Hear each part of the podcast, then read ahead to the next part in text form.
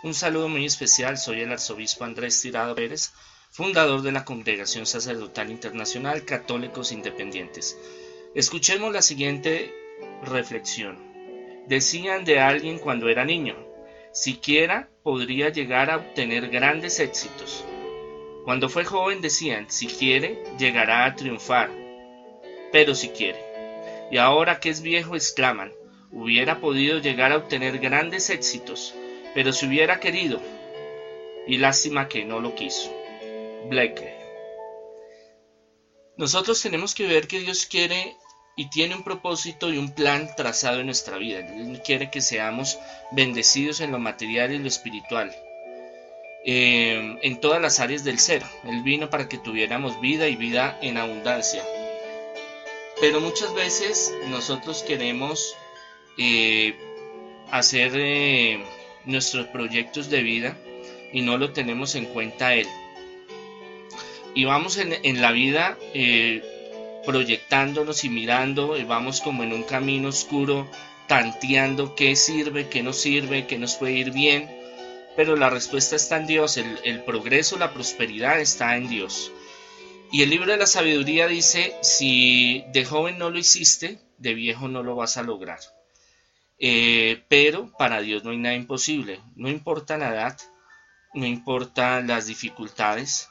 Dios siempre tiene un camino el cual nos ofrece y Jesús nos lo habla de que si creemos en Él, confiamos en Él, lo que le pidamos al Padre se nos dará y nos da la reflexión, toquen a la puerta y se abrirá Oren y pidan y recibirán, busquen y encontrarán, porque todo el que pide recibe, el que ora lo escuchan y el que busca encuentra. ¿Qué nos está dando ahí? La clave del éxito. Nosotros tenemos que tener un objetivo claro y en ese objetivo de la vida tenemos que ir trabajando. ¿Qué sucede? Que a veces ese es el mayor secreto de la vida para tener éxito. A veces nosotros no tenemos claro qué es lo que queremos o dónde podemos enfocarnos o cuál es la voluntad de Dios o dónde tenemos eso que llamamos suerte o progreso, prosperidad. Nosotros vamos mirando y probando. Ahora, la oración es muy importante para ir discerniendo. El Espíritu Santo nos va enseñando cuál es ese camino y así poder triunfar, no importa la edad que tengamos, no siempre vamos a estar como decimos nosotros en la inmunda, la horrorosa, en la mala. Son épocas en la vida, desiertos que yo llamo, y grandes padres de la iglesia lo llaman así, momentos de oscuridad, de caos, de tristeza, pero que después de ese, ese caos y esa tristeza viene la armonía, la felicidad, el progreso, pero si hemos sido fieles a Jesucristo. Él lo habla muchas veces y dice, si son fieles a mi amor, si son fieles a mis enseñanzas, yo vendré y estaré con ustedes y lo que pidan en mi nombre mi Padre les escuchará. Entonces pone una, un precedente de que hay una metodología y unas formas de hacer las cosas.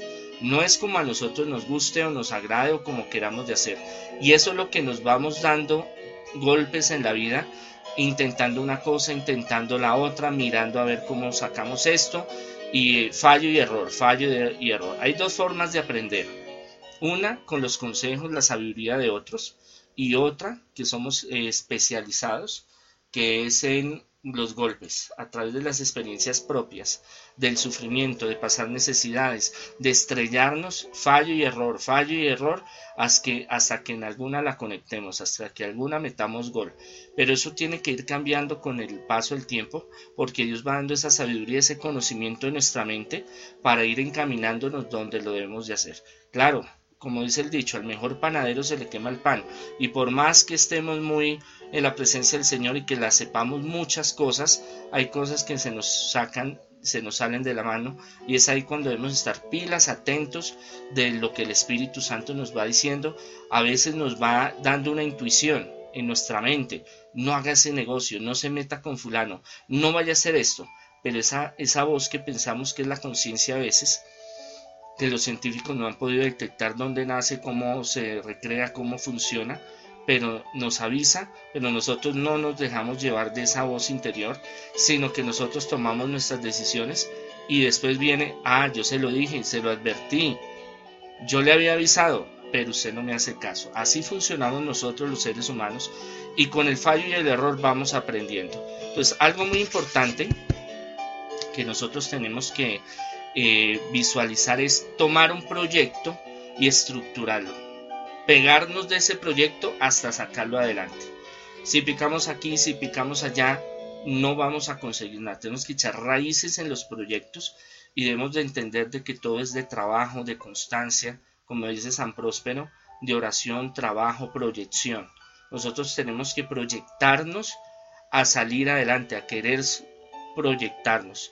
Como decía el, la reflexión, quería, quería y soñaba. Y es bueno y importante soñar y querer.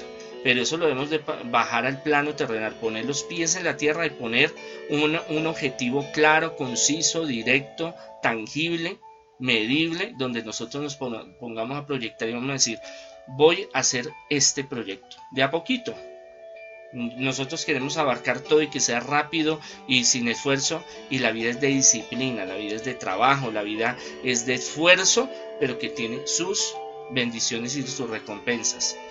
Y así Dios va mirando esa proyección y ese trabajo que estamos haciendo y Él nos va a dar esa mano, esa ayudita especial para que no caminemos tanto, ni nos estrellemos tanto, ni suframos tanto por conseguir esa meta. Pero esa es la vida, tanto espiritual como material. Muy importante centrarnos en ese proyecto. Nosotros queremos hacer mil cosas al tiempo y mil cosas al tiempo las dejamos de hacer porque es difícil, porque no se puede, porque es complicado, porque me da pereza, porque no creo que es posible. Toda esa programación tenemos que ir eliminando y eso es el Espíritu Santo que nos va formateando nuestra mente diciéndolo, usted puede, ánimo, levántese, luche, pida, busque y encontrará. El Señor los bendiga. Mil, mil bendiciones.